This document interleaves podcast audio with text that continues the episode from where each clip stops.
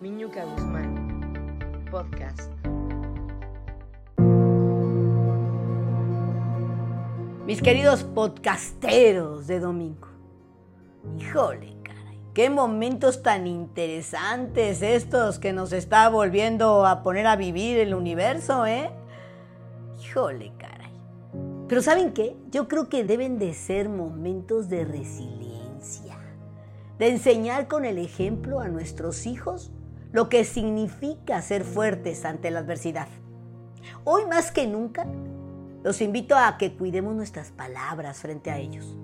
Que no sea el miedo y la incertidumbre el tema de conversación en el hogar, sino que sea el aprendizaje, el crecimiento que esta experiencia nos ha venido a enseñar.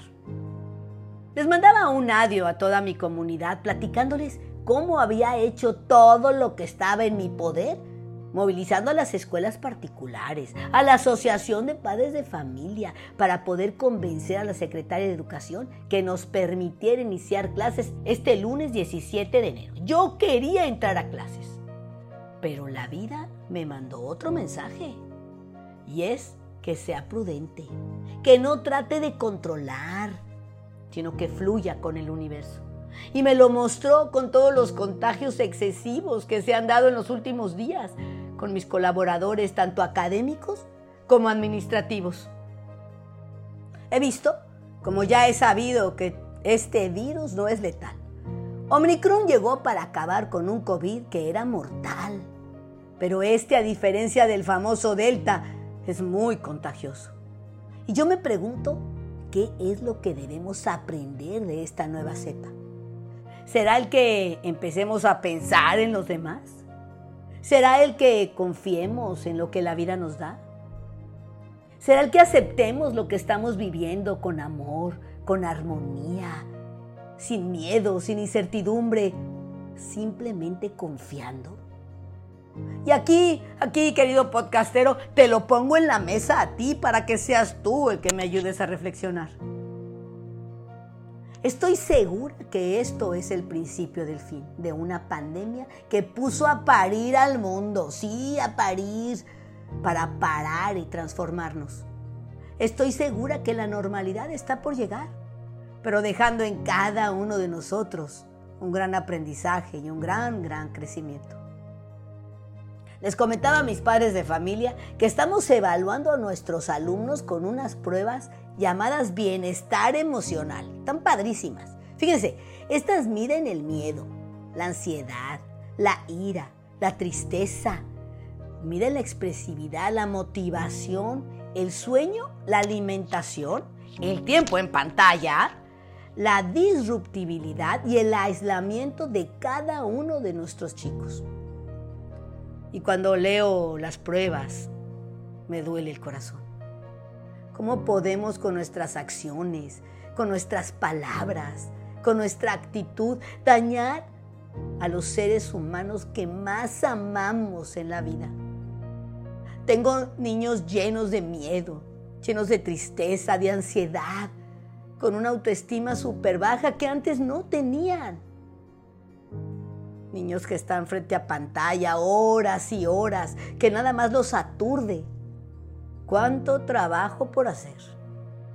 Y yo comentaba que es la parte emocional la que no nos permite lograr lo que nos propongamos o que nos permite lograrlo.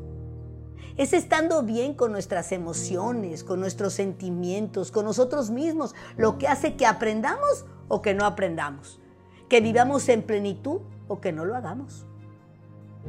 Por eso, por eso y por lo otro, por lo del más allá y por lo del más acá. Aquí vienen, sí, te los juro, llegan a mí, lo siento, aquí están los tips de la Guzmán.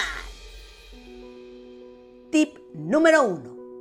Es súper importante que descartes la presencia del miedo ante el futuro. Échate un clavado interior. Muchas veces no nos damos cuenta que está ahí, anclado. Un miedo a la incertidumbre, a la enfermedad. Revísate. Checa cómo hablas del tema con tus amigos, con tus vecinos. ¿Qué le dices a tu pareja? Y cuidado, mucho cuidadito con esas palabras que usas, con esa actitud. porque recuerda que los hijos perciben. Y tú me dirías, oye Miñuca, pero si está jugando, hombre, está viendo la tele. O está pegado a su celular, hombre, ¿tú crees que me va a oír? A ver, de todos modos está escuchando, ¿eh? De todos modos está viendo. Así que aguas, agüitas. Please, sé muy cautelosa, sé muy cauteloso. Tip número 2. Si tienes hijos pequeños, te recomiendo que busques un cuento donde los protagonistas hayan afrontado miedos, los hayan superado. La mejor hora de leerles esta historia es antes de dormir. Y si no la encuentras, pues invéntala. Sé creativa, sé creativa. Tip número 3. Fíjate, las endorfinas son las hormonas del bienestar. Estas las produce el cerebro con la actividad física y generan entusiasmo y reducción del dolor. Así que vamos a mover esos cuerpecitos todos. No importa qué hagan. Busquen un video de YouTube, unos 10 minutos. Ahí está el Zumba ahí están videos divertidísimos. Háganlo en familia. Salgan a caminar. Pero muevan, muévanse como familia ese cuerpo hermoso. Otra vez, lo que hagas tú será lo que harán tus hijos el resto de su vida. Así que crea en ellos el hábito del ejercicio. Tip número 4. Hablar, hablar, hablar. Ahora que tienen tiempo en familia, pues las escuelas están cerradas, que se hable en familia. Sí, porque el silencio provoca que las emociones tóxicas crezcan se queden escondidas en el inconsciente por toda una vida. Así que hay que sacar esas emociones, vamos a hablar. Hay que hablar sobre ellas. ¿Cómo te sientes, hijo? Y aquí el tip es que tal vez platiques de alguna crisis, de alguna tragedia vivida en otra familia. Vean tal vez juntos una película de drama y permite que ellos opinen. Generalmente es cuando sacan sus propios miedos y sus propias emociones tóxicas que están viviendo en estos momentos. Así que propicia el diálogo, por favor.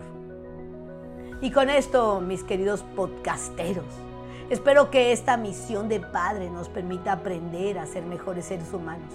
Que sean nuestros hijos nuestros grandes maestros en esta aventura llamada vida. Sí, cambiando nuestras emociones, creando el hábito de la actividad física, pero sobre todo el lograr una conexión basada en amor incondicional hacia otros seres humanos. Con muchísimo cariño, Miñuca Guzmán.